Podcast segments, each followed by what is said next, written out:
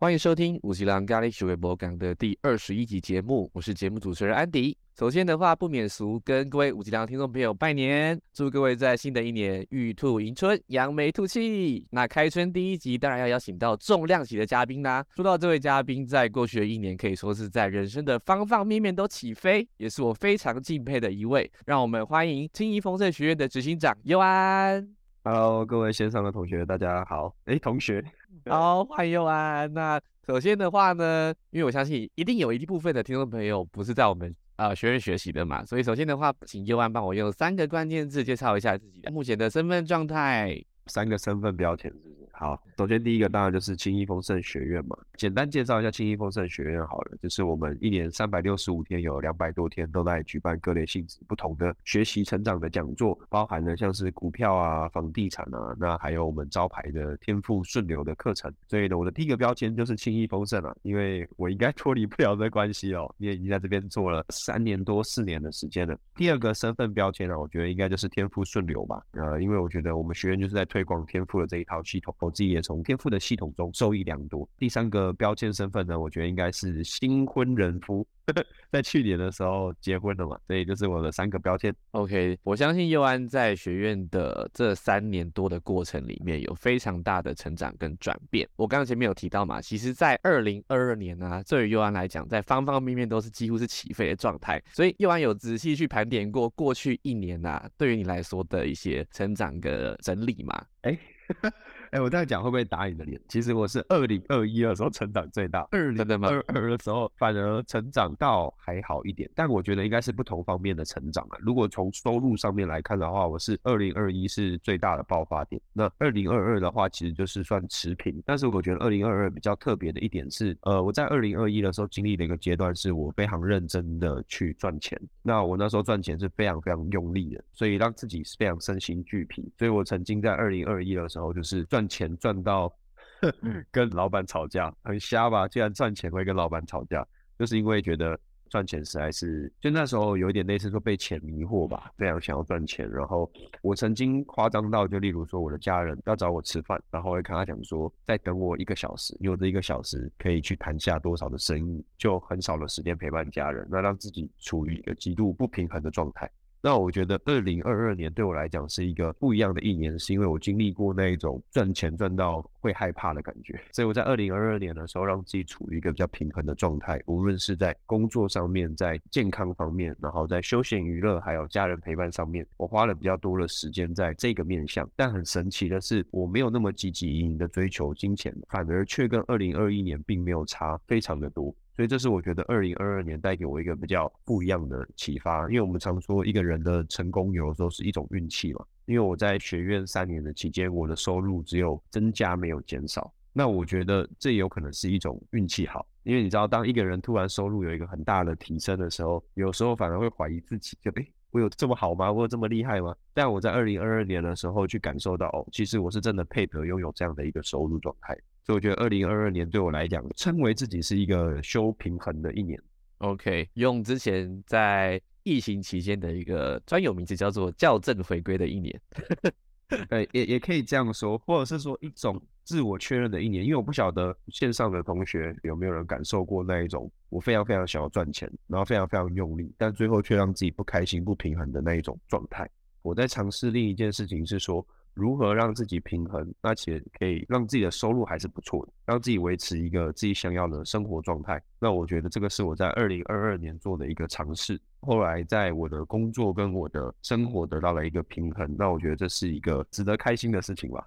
嗯，了解了解，确实啦，失衡的情况底下赚再多的钱，可能也会没办法去弥补到那些我们错失的时间。对啊，对啊，其实我相信，呃，会来听这个 podcast 的同学，一定也是希望自己人生可以变得更好。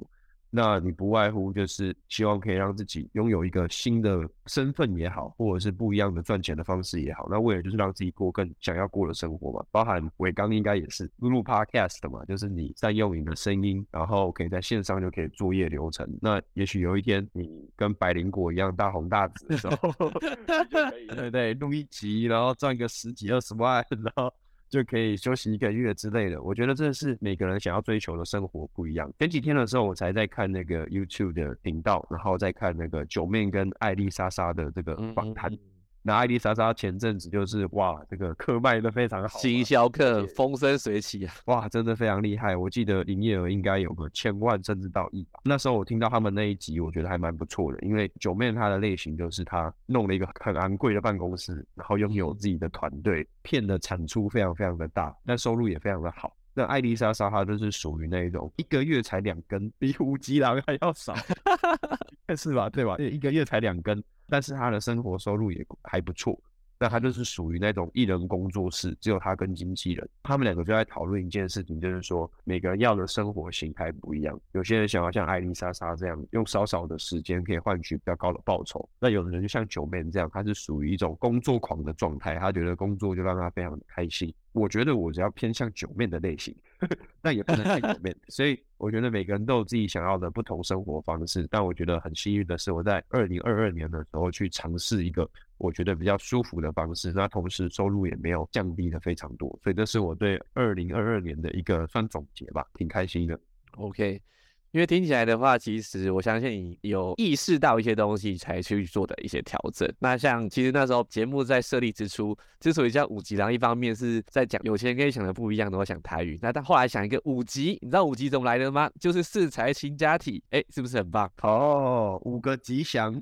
呃，五运嘛，对啊，所以我相信又按在五运上面来讲，我像去年，因为你刚刚讲的平衡的部分，一定是有意识到一些事情，所以做出了调整。对啊，因为其实除了在青衣风声学院之外啊，我和我的老板 Jamie 老师，或者是说我们学院有大概三分之二的同学都有去上另一组课程。叫生命能量学啊，那在这个课里面，呃，伟刚也有去上嘛。那里面很强调就是人生中的五运，我们不是只有赚钱的五个面向，就是事业、财富、情感、家庭、身体。除了赚钱之外，更重要的是内在的一种平衡。所以我在二零二二年的时候去做了一个这样子的尝试，也是受到算是能量学的感召吧。其实这个部分的话，我相信对蛮多没有接触过的听众朋友来讲，会是一个比较难以想象、抽象的领域。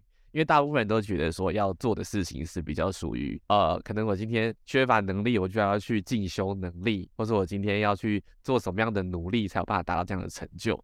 但其实实际上很多时候我们想要的东西都在反面呢。对啊，对啊，对啊。嗯，分享一下好了。虽然我在想这一集播出啊，会不会被那个 Jamie 老师揍？他说每次出去外面聊一聊都变聊能量学，但你明明就是学院的人。呃，我我我讲一下好了。其实，呃，能量学里面提到一个很重要的观念呢。其实我简单来讲，就是修身齐家治国平天下。其实很多时候我们都一直在想着，我要平天下，我要治国，就是呢，我要有自己的事业啊，我要拯救世界。但你连自己都顾不好，你连你的家人都不顾不好，你告诉我你在外面有多厉害？我觉得是很难以相信的。对啊，所以能量学在讲的就是一切回到最根本的根源，例如说跟父母的关系。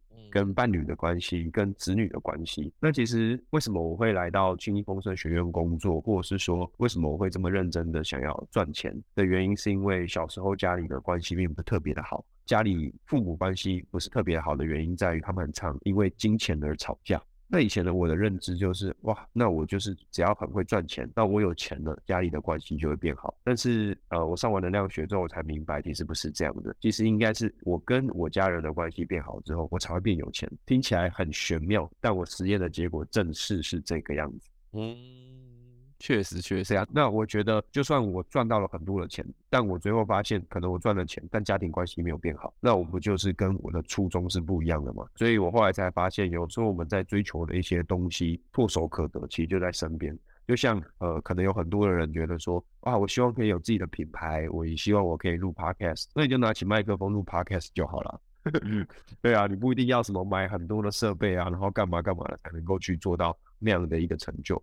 所以我觉得最重要的是你什么时候开始去执行。那很多我们本来就想做的事情，我觉得那就 just do it 就去做吧，反正错误再去做校正，再去做尝试就可以了。确实是这样子，没有错。因为我很喜欢，我忘记应该是我之前在上绩效管理的时候，教练跟我说了一句话：人生最重要的其实就是两步，就是第一步跟下一步，没了，是不是很精简、很地主，对不对？对，没错，没错，没错。哎，那个听众朋友知道你是地主吗？知道知道知道，我之前在跟巧玉学姐录的那一集，也也有讲过这个。哦，她说她也很喜欢哦，非常简短。对，对啊，对啊，对啊。所以我觉得，你看地主天赋都可以做 YouTube 频道，可以录 Podcast，那其他人有什么好 有什么好借口的？确实啦，提到天赋好了，佑安的话，你要不要跟大家聊一下你的天赋？哦，我自己的天赋是属于节奏特质的商人。对，那你的 podcast 里面有人介绍过天赋吗？是就两没有讲到这么细，但就是会偶尔提一下这样子。OK，好，那我觉得既然是新春的特别节目嘛，就给大家一个加码一下这样子，就是加码一下，对对对。OK，正式课的内容截取一段我觉得很棒的精华，然后跟线上的朋友分享一下。那我觉得也让大家对天赋有一个更好的理解，因为毕竟维刚身边一定有很多天赋的同学嘛。那下次来的时候，大家就可以有一些不一样的看法。好，那我我这样说一下好了，呃，天赋顺流这一套系统啊，它是来自一个哦英国人叫做 Roger，他所发明的一套系统。那这套系统它很特别哦，因为 Roger 他一半的血统是外国人，一半的血统是东方人。所以呢，它其实这个系统的根源啊，是结合易经、五行、金木水火土在里头的。那再结合一些西方的荣格的心理学在里面。天赋呢，它把人分成四种能量，八种不同的属性。那这四大能量分别是发电机、火焰、节奏跟钢铁。哦，那因为时间关系嘛，所以我就分享四能量就好了。那首先发电机啊，它是什么呢？就顾名思义，发电机它就是一直发电嘛。那什么样的人会一直发电？他在一个事业里面代表了一个起步跟一个呢创新的开始。那发电机有两大特色哈，第一个叫创新，第二个叫直觉。所以你会发现你身边一定有一些人，他非常的有创意，非常的有想法，总是天马行空，甚至一语道破，哦，非常的惊人。那呢，这就是创新的能量，叫发电机的类型。那大多数的老板其实都是发电机的状态。那第二个呢，叫做直觉。直觉的意思是什么呢？就是他比较在意自己的想法。所以啊，你会看到有些人呢，他就是讲话很直接。然后呢，非常的相信自己的直觉，那这个就是属于发电机类型的人，代表人物像 Steven Jobs，他就是这样子的发电机的人格。那第二个叫火焰类型的人格，那火焰呢，它有两个特性，第一个呢叫外倾，第二个叫放大。那什么是外倾？其实很好理解，就是比较外向的人格啊，所以啊，他很喜欢呢与人互动、与人连接。所以你会看到有些人呢，就我揪什么团，他都会出现的那一种，或者是呢很喜欢交朋友的这种类型。它就是属于火焰类型的人格。那第二个叫放大，什么叫放大？其实它就是在事业体里面的时候呢，它会适合带领团队，甚至呢是做招募的工作居多。所以火焰类型的人呢，在团队里面他会做到一个特性，叫没有我不行。也就是说呢，只要一个环境里面啊，他会扮演的一个举足轻重的角色。那你会发现，如果在一个环境里面呢，他的存在与消失不会影响团队的时候，你就会看到他觉得自己暗淡无光。因为呢，他一定要在人群之中有一个地位，所以这是火焰类型的人格。那代表人物的话呢，我觉得像这个吴宗宪，他就是火焰类型的人哦，这个很会主持啊，跟人互动啊这一种哦。好，那第三个呢是节奏类型的人格哦，那就是属于我这样人格。那节奏类型的人格有两大特征哦，第一个叫时机，第二个叫感官。那呢，什么叫感官哦？它跟呢发电机是在对角线，所以呢，它的感官就是特别在意别人的想法。那发电机是只在意自己的想法，所以这两种人相处起来就很妙哦。你会看到发电机人格，他讲话很直接，所以他可能会说：“哎呀，你怎么那么笨？”然后呢，这时候节奏类型的人呢就会说：“哎呀，我真的很笨哎，哎呀，我真的很糟糕哎，哎呀，我什么都做不好。”就是呢，他很在意别人的想法，所以会拿刀怎么样捅自己，多捅九十九次。所以这是呢节奏类型的人格感官。这样的感官的话，除了在意人的感受之外呢，它是很需要透过人事物来判断他现在做的决策是正确还是不正确的。所以我们非常善于分析、比较策略，而我们更重视的就是 CP 值啊。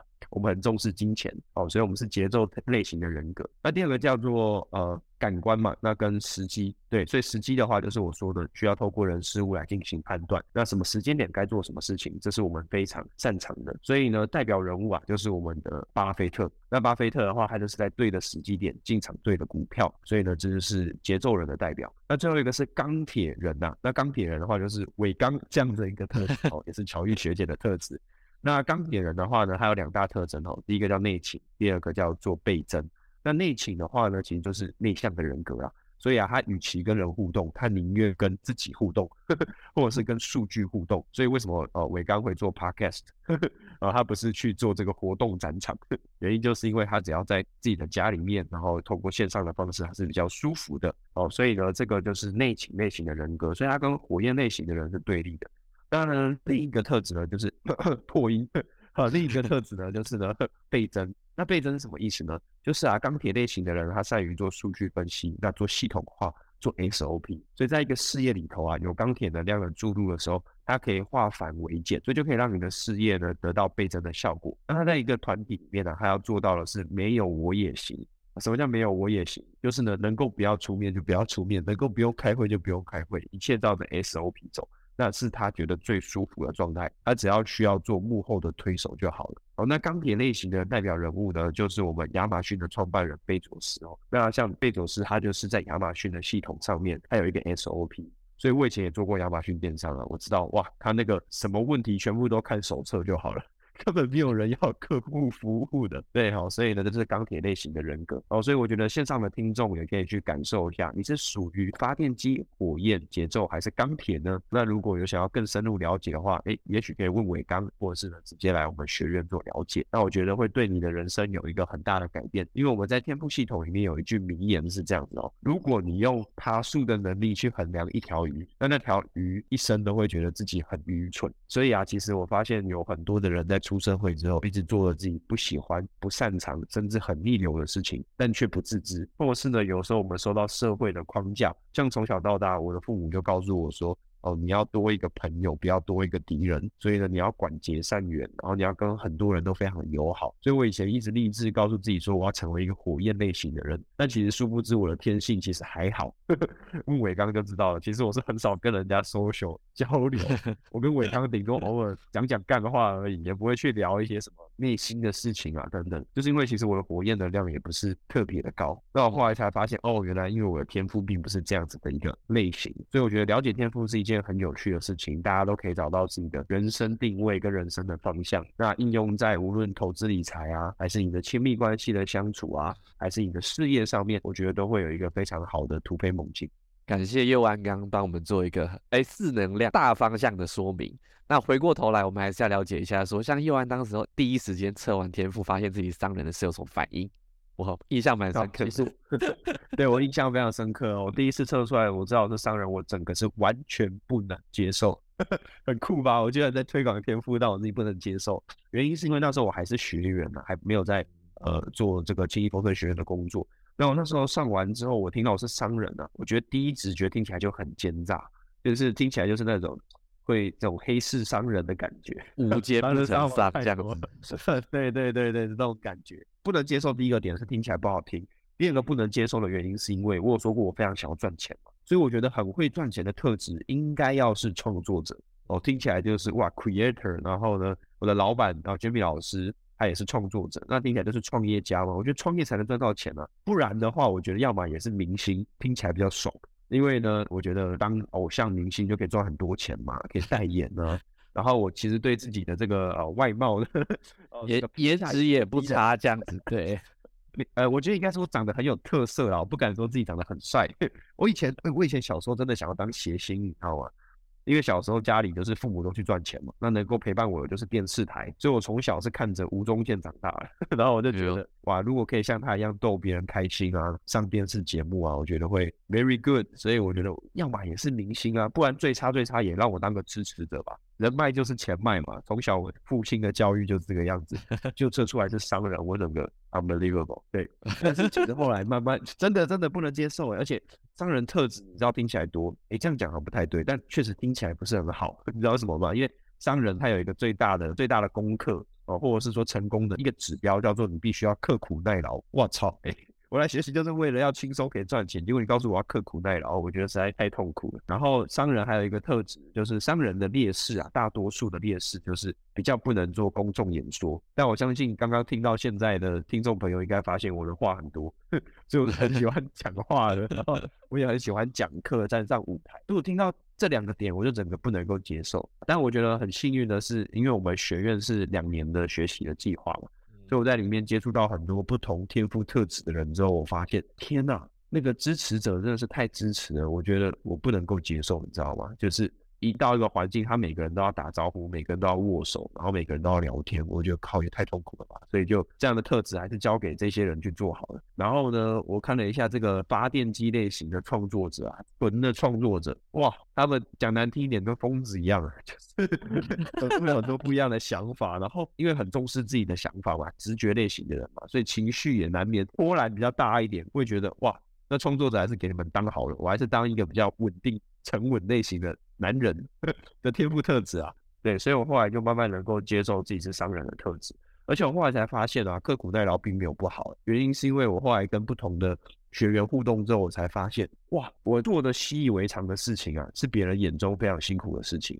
所以代表我的这个忍受力是比别人还要强非常非常多的。那也是因为这样子，所以我比别人还要成功嘛。坦白讲，现在的年轻人，我也没有很老了，但是我不喜欢现在的现在的年轻人啊，真的真的这个八十几年次的出社会之后。能够吃苦的真的很少，所以我光是比别人还能够吃苦这一点，我在工作职场上就出类拔萃非常非常多。那当然了，商人还有很多其他很棒的特质，像我在分析比较啊，在做策略谋划啊，这些都是比别人还要强的。在统筹事情上面，我是有这方面天赋才华的，所以我后来慢慢能够接受自己的天赋，那也运用的非常的好。我对于商人印象最深刻的事情就是很重 CP 值嘛，那还会去比价。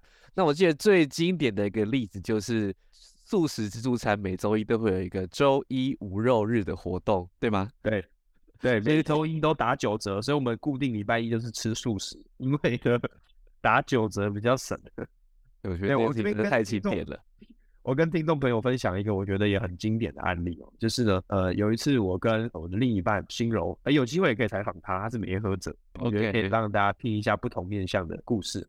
那有时候我跟他在逛逢甲夜市的时候，我们就经过一摊那个非常有名的 QQ 球，我相信有些人应该知道，在台中。然后呢，QQ 球啊，我那时候就很想吃。那它是这样的，小包三十块，大包五十块。那那时候因为我们已经吃饱了，我只想吃个点心。那呢，我就在想说，如果我点小包的话，哇，那我就亏了。为什么？因为呢，大包还多省十块钱嘛。那呢，可可我点大包，那我就吃不完啊，因为我只想吃个甜点而已。我觉得听众朋友可以猜一下哈，以这个商人的特质，我会点小包还是点大包？哦，那伟刚知道答案吗？我知道，你讲过 啊，你知道答案。OK，对 我后来呢就索性不吃了。这个呢，三十块跟五十块直接省起来，都是的商人特质的一个思维逻辑哦。我也不想让你多赚十块，然后呢，我也不想让自己吃的很撑，所以干脆就不要花这个钱了，够屌吧？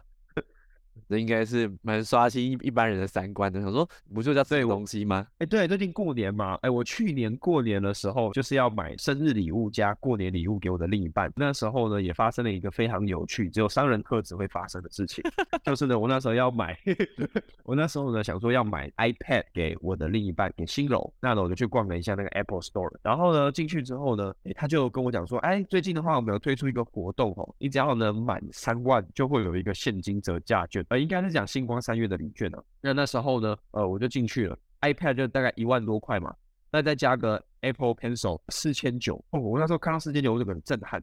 我觉得这实在太坑人了，你知道吗？因为买平板大部分是为了做笔记嘛，结果笔就给我那么贵。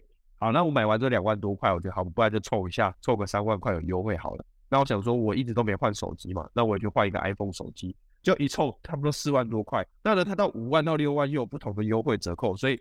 最后啊，我本来只是想要买一万多块的东西，我是七万多块走出来的。而且我那时候就换了我现在在跟伟刚录音的这个 AirPod。那为什么换这 AirPod？因为呢，你买那个平板，它会有一个 AirPod 的折价券，是七百七十七块。那买一个平板可以折一个耳机。那时候呢，我本来差点买了两个耳机哦，因为我过程中也不小心又买了自己的平板。所以呢，那时候呢，还在我们工作的群组里面问说有没有人要换耳机啊？我这边有一个折价券没有用掉，实在太可惜了，就现场可以折哦。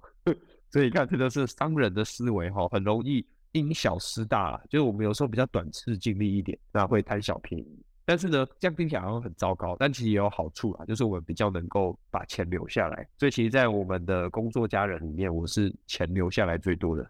嗯，懂意思，是非常有趣。搞不好当时候店员有发现这样的一个逻辑，底层逻辑在，就是这个人应该很重视折扣，我就多讲一点，你到了我再多讲一点，然后哎，不小心确实就往上叠了。那时候他有跟我讲说，我那时候还用那个台新卡。然后呢还可以又有另外的优惠，反正就是他帮我把优惠算得非常非常的清楚。但他也没有送我其他东西，代表他也不太会做生意。所以我们说了解天赋真的会对人很有帮助啊。原因是因为你看哦，这个店员如果他有上过天赋的课的话，就知道怎么抓到我的需求。好不好？就破十万了，做一个客人就抵一天的这样子，这应该是有可能的。哦对，但其实好像 Apple 也没那么多东西好买了。我已经该买都买了。我那次真的很屌哎，我换了我自己的 iPhone 十四，然后买了两个平板，两个 Apple Pencil，一个耳机，然后我连壳都在那边买。我买完之后出去，人家才说，哎，你在外面买更便宜。那你知道为什么我会在那边买平板的壳吗？不知道，你还猜不出来？因为有优惠啊，有有加价购是不是 之类的？对，加价购啊，对啊，所以我在那边买了。结果殊不知加价购还是比外面贵，所以就是所谓的因小失大一盘是经历对，因小失大就是对当下的那个感觉就直接买下去了。嗯，所以商人要留意一下促销的环节，各大活动的促销。哎，是我网路吗？对，是你网路，你定格了，好像是我哎，对，是你是你断线了。我说哇，对你的节目要进广告是不是？已经配了。没有，我刚想说不对啊，你定定的画面也太帅，这是谁好了吗？太帅了，这本来就很帅。好好的好的，没问题没问题。哦，OK，好，继续。刚刚讲到说，商人的话其实对于促销是没有什么抵抗力的，这是真的啦，真的。没有，我观察过几个商人的同学，确实。好，那像后来的话，佑安怎么会从原本啊，我记得一开始是工程师的工作嘛，那怎么会来到学院去做服务？OK，太棒了，这个我又可以讲四十分钟，没有啦，可以剪上下两集，对不对？哎，对了，听说那个 Podcast 会有一个什么京剧周报嘛？说不定我有机会可以入围。啊，我我讲一下哦，其实会做教育培训这件事情啊，坦白讲，回过头来看呢，一点也不意外，因为我一开始就想做这件事，只是没有一个好的时机点。我之所以会往这个方向走，其实是我受到一个 TED 的演讲者所启发，他的演讲者叫 Simon Sinek，那还有一个影片叫做《一个伟大的领导者如何激励他的团队》，那大家可以上网去看，我记得是 TED 的演讲里面第二名点阅高的一个片段视频。这样讲一个片段，讲视频会不会被抓起来编？啊 啊！我那时候看的那个影片是在我大学的时候，那它里面虽然在讲一个行销的理念，但我受到一个东西所启发，叫黄金圈的理论。也就是说呢，他把人的思维逻辑分为三个面向，叫 what、how 跟 why。最内圈是 why 嘛，最外圈是 what。那我觉得大部分的人的思维啊，都是由外而内的。也就是说，what 是什么？就是 what 的中文就叫什么嘛。所以很多人在做决策的时候，会先看我拥有什么，然后再去决定我可以做些什么事情。所以像我以前是念资讯管理学系嘛，那为什么会念资讯管理学的原因，就是因为我的天赋才华其实是在数理逻辑这方面我是比较强的，但是我的内在我喜欢做的事情，其实是一些人文教育，然后艺术。哲学，那其实我以前大学的时候本来想念哲学系啊，因为我觉得探索人生啊、思考啊，这是我喜欢做的事。但家人就会怎么讲？念哲学系出来没有工作嘛，没有前途嘛，所以就不念了。那所以我后来就为了让我的生活可以比较好一点，或者是说家境不允许，所以呢，我就去念了我可能比较找得到饭碗的工作的科系，那就是资讯管理学嘛。那我出来出社会之后也是嘛。我又面临到人生第二次的抉择，我到底要去追寻我内在想要做的事情，还是呢，我要去保留我的饭碗？那那时候我评估了一下，没办法，因为我还没出社会的时候就负债五十万，因为以前乱投资，然后非常想要赚钱，反而就是会赔大钱，因为你会想赚快钱嘛，你就会注意利润，不会注意风险，所以我还没出社会负债五十万的情况下，我只能选择一个让我收入可以比较高的工作，所以那时候我就去当个工程师，因为我本的科系就念这个嘛。但我内在一直没有把黄金圈的这个理论给放掉。我在上班之余的时间，就是到清益丰盛学院做学习，因为我的目标是这样的。讲简单一点啊，一般人的思维呢，都是我有什么，所以我做什么。但是呢，有钱人的思维是我想做什么，所以我去增加我应该要有什么样的能力。所以那时候呢，我就是很明确的知道，我三十岁的时候，我希望我人生的收入可以到达年薪百万，这是我那时候的目标。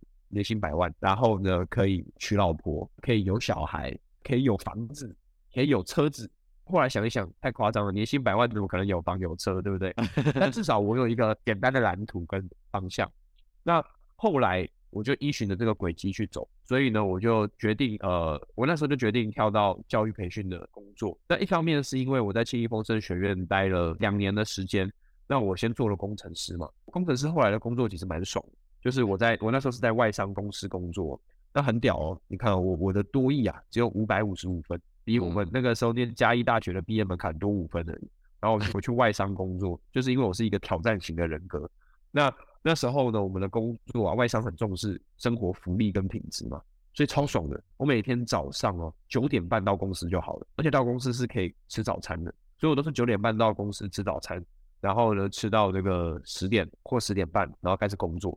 那外商公司说啊，我们中午跟别人去挤买便当的时间根本浪费生命，所以我们十一点半就可以去买午餐了。所以通常呢，我十点多开始工作，然后呢十一点就跟主管讨论要吃什么。我主管也是一个老外哦，他也是很 freestyle。那十一点半就准时出去买饭，然后买回来之后呢，吃饱饭，外商公司告诉你，我们做事啊比较重要的是。效率，而不是工作的时长。所以呢，你中午啊，如果没有一个休息好的状态的话，你下午的表现会不佳。所以中午呢，休息时间就是休息到你开心就好，休息到你觉得满意了，就起来工作。所以呢，我记得曾经有一个礼拜，我跟我主管每天中午都睡到三点。然后呢，所以你看，我们十一点多去吃饭，然后睡到三点，然后呢，三点之后再开始工作。那工作完，我们五点半就可以下班了，因为呢，外商公司告诉你。六点之后呢，再下班去塞车，浪费生命没有意义，所以早点下班。所以你看，我一天这个没什么工作。哎，我那时候到后期的时候，我每天上班哦，我都在看 YouTube 的频道，或者是戴耳机听 YouTube 频道，还不流行 Podcast。所以有机会的话，可以去找找看哦。有一些 YouTube 频道啊，第一个留言或很多赞的，你可能可以看到我的身影。因为那时候我一上片，我马上就可以看了。而且那时候很无聊嘛，人生很无聊，所以就在那个 YouTube 圈里面想要刷存在感。所以我常常留言一些有的没的，然后呢就被置顶啊或什么的，那时候真的很无聊。所以那时候我觉得我的人生呢，如果再继续在这个工作下去，短期内来看很爽，但是长远来看我人生就没救了。三五年后他把我踢掉，我也找不到工作了，因为我变成一个废人。所以那时候其实还好，我有学天赋啊，因为那时候 Jimmy 老师就很常跟我讲说，我们不能只短视尽力嘛。所以那时候就把眼光拉长远一看之后，我就发现我这个工作现阶段很爽，但长远来看是没救了。所以那时候刚好 Jamie 老师他也想换一批新的员工。那我记得那时候很有趣哦，Jamie 老师问我说：“尤安，你身边有没有一些行政的人才可以来学院啊？就是工作这样。”然后那时候我心里想什么，你知道吗？我心里想说：“Jamie 老师，你觉得我这个人不错，想要挖角我就直接讲嘛，干嘛这个旁敲侧击呢？” 结果呢？事后才知道，就表示说没有，我那时候是真的想要请你介绍而已。哦，但你看我就是有点这样自恋的倾向哦。原因是因为呢，其实我的发电机也蛮高的啦，我的发电机有三十二 percent，我的节奏有四十 percent，所以其实我也有那种自恋的倾向哦。那那时候后来，哎，我就跟老师说啊，不然这样好了，我自己来试试看嘛，因为我本来就想做这个产业的工作。那有些人就会说啊，哎，你前面不是讲黄金圈理论吗？那理所当然，你应该一毕业的时候就要去做教育培训的工作。那你知道吗？那时候啊，我一毕业，我确实有研究过。那时候如果我去做教育培训的工作的话，我的收入啊，大概是会是我工程师的只有一半。那我可能连生活都没有办法。所以一开始还是顾及很多面向考量，我先以生活为第一考量，我先去做工程师的工作。那我也确实做了一年多，然后呢，我就把我的负债给还的差不多一半多以上，让自己的经济状况是比较好的。那后来再到记忆丰盛学院工作的时候，我的起薪也是比较好的，因为我已经有工作的经验了，然后我的能力也有被看见了，所以我就这样子转换到这个跑道，然后就一路到现在。起初是做行政的工作，但是呢，我在短短不到一年的时间呢，透过我的努力哦，还有呢，在学院里面学到的知识，不到一年的时间被娟米老师加薪了六次，后来第二年就可以开始参与学院的一些奖金的分红。后来在第二年的时候，收入就破百万了，这是我人生中从来没想过的事，直接从工程师的收入翻了三倍。那我觉得最神奇的是，我觉得我人生已经到了一个巅峰了，就是在二十几岁的时候可以有这样的收入。殊不知，在二零二一年，我说我最大爆发的那一年嘛，最辛苦的那一年嘛，哇，收入直接翻到五倍，从原本工程师到那个时候来算翻了五倍，然后。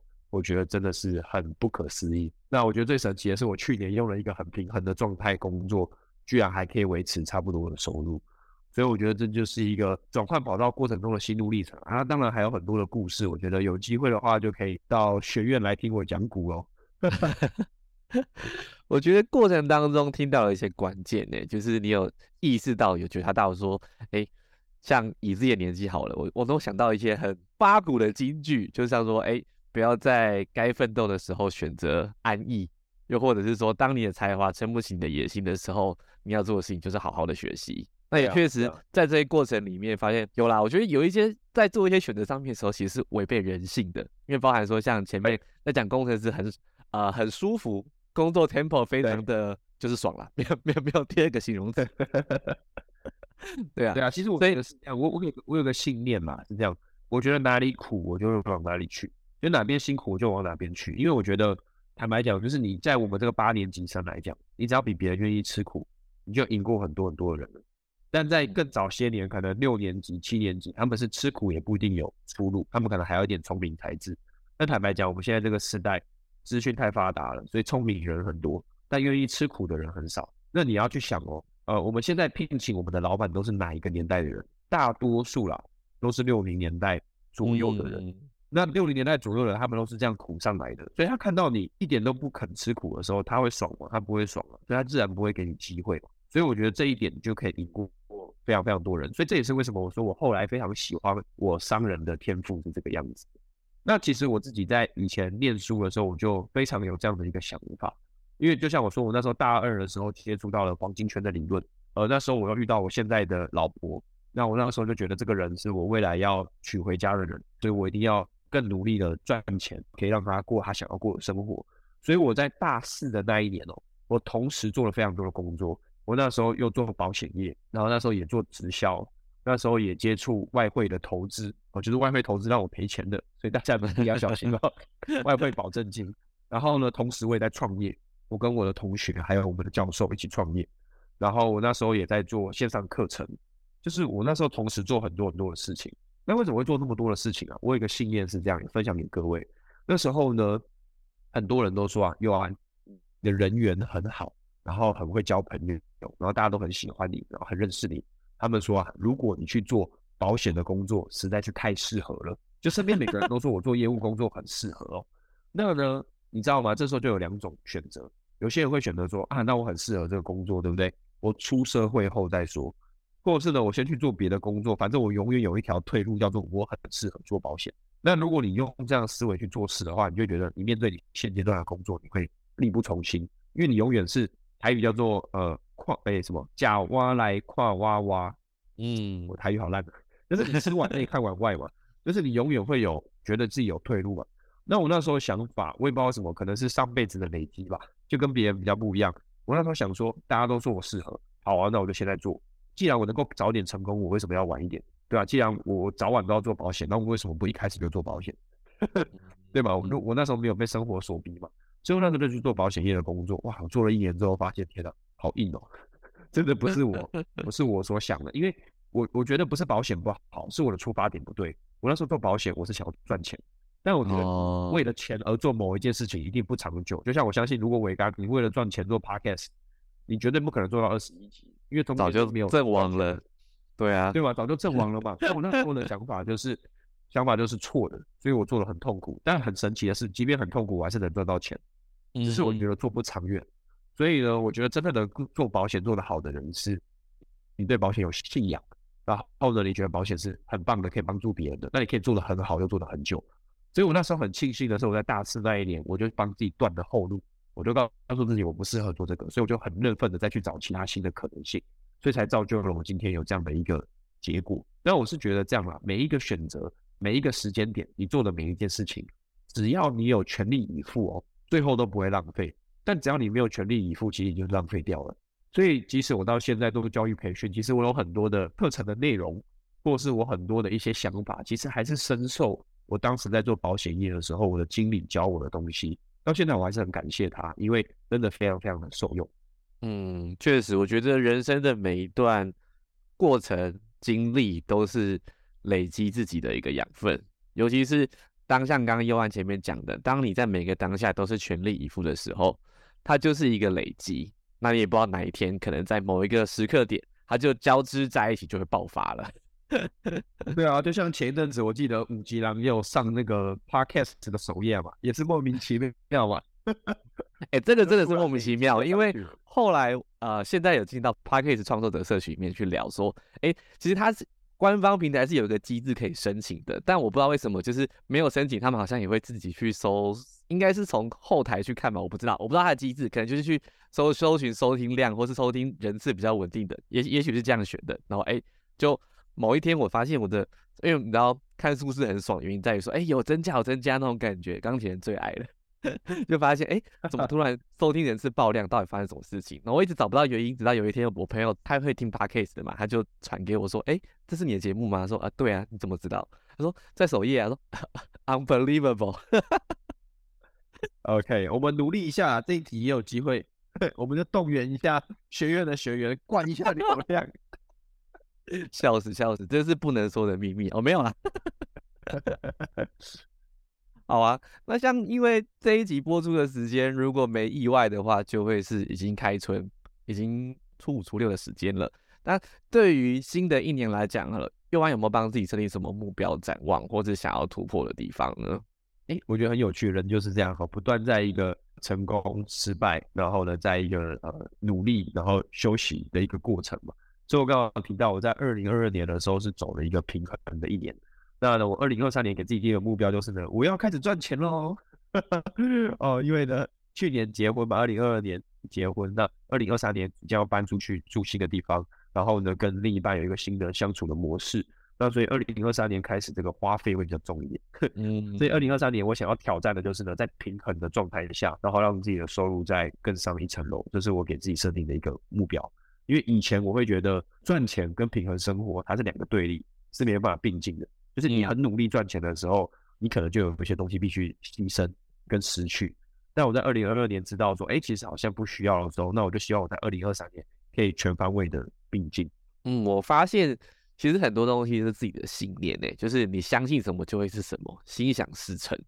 所以像刚刚尤安讲的，哎。过去觉得说，哎，好像这两件事情是有所冲突的，哎，殊不知它其实是可以并进、共好、共存的。对，没错，没错。嗯嗯嗯。所以其实对于安来说，在平衡以外，还会想要再往上成长嘛？包含收入啊。对啊，对啊。可是我想一下哦，还有什么地方可以成长？五子的。二零二三年有了，有了。那个我的老板给我一个生小孩先不要，那我可能 慢慢来。我我老板有给我个目标啦，就是说我们商人特质嘛，我们很重视金钱，所以有时候啊，我们赚钱很厉害，但我们要给钱就很难啊，所以我们给不出去嘛。那宇宙是这样的，宇宙是平衡的，你你没有付出哪来收获？你没有给出去，钱就不会流动了。所以二零二三年，Jamie 老师他给我一个功课。就是呢，我要学会发钱出去。所以今年过年的时候呢，我也会给我就是过去协助我工作的小帮手一个还不错的红包的金额。那我也请他们吃饭，要办这个我们自己团队的尾牙。那我觉得二零二三年我也要学会给予大方给予金钱，然后就不知道然后了，因为给钱实在是太震撼了。真的 讲到打击，讲讲到讲到给钱之后，哎，马上就宕机这样子，这是伤人。对啊，哦，我觉得就是给得出去才能够得得到嘛，所以给出去越多，也许吧，我突然说不定就会有自己的团队，然后可以去做一些更多更多的事。虽然现在有团队，但是还不够大，那未来说不定会变得很大，然后很有组织。那我就可以真的，因为你你势必你事业要往上走，同时要让自己生活平衡的话，我觉得团队是一个关键。你总是要有人能帮你做事，你才能够去做更精准的事情，或是说你才能够有时间让自己有喘息的空间。嗯，就像光谱里面的绿色层级以上，对不对？我记得，对对，因为我现在是在黄色层级嘛，啊，有机会光谱又是一级的内容了。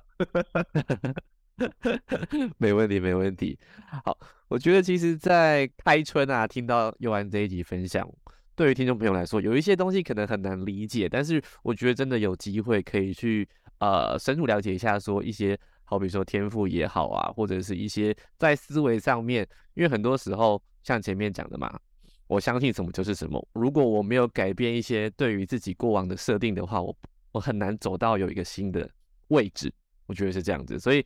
呃，开心今天能够邀请佑安在哎开春期间嘛，帮我们做这样子的分享。因为其实录音的当下，现在是除夕的早上，没错，没错。对啊，所以我觉得这样的一个时间点格外来的有意义，让你接触到这样的资讯。好，那刚刚前面提到说关于像天赋的内容啊，或是学院的一些相关资讯啊，我也会把它放在节目资讯的栏位。那也欢迎有兴趣的听众朋友的话，可以帮我们去做一些浏览。那如果觉得这一集的节目内容对你有帮助的话，也欢迎在 Apple Podcast 给我们五星好评，或者是你有需要提问的地方，可以在评论区或者是在。节目的 IG，那帮我们留下一些资讯，那我们就下集见喽，谢谢尤安，拜拜拜拜拜拜。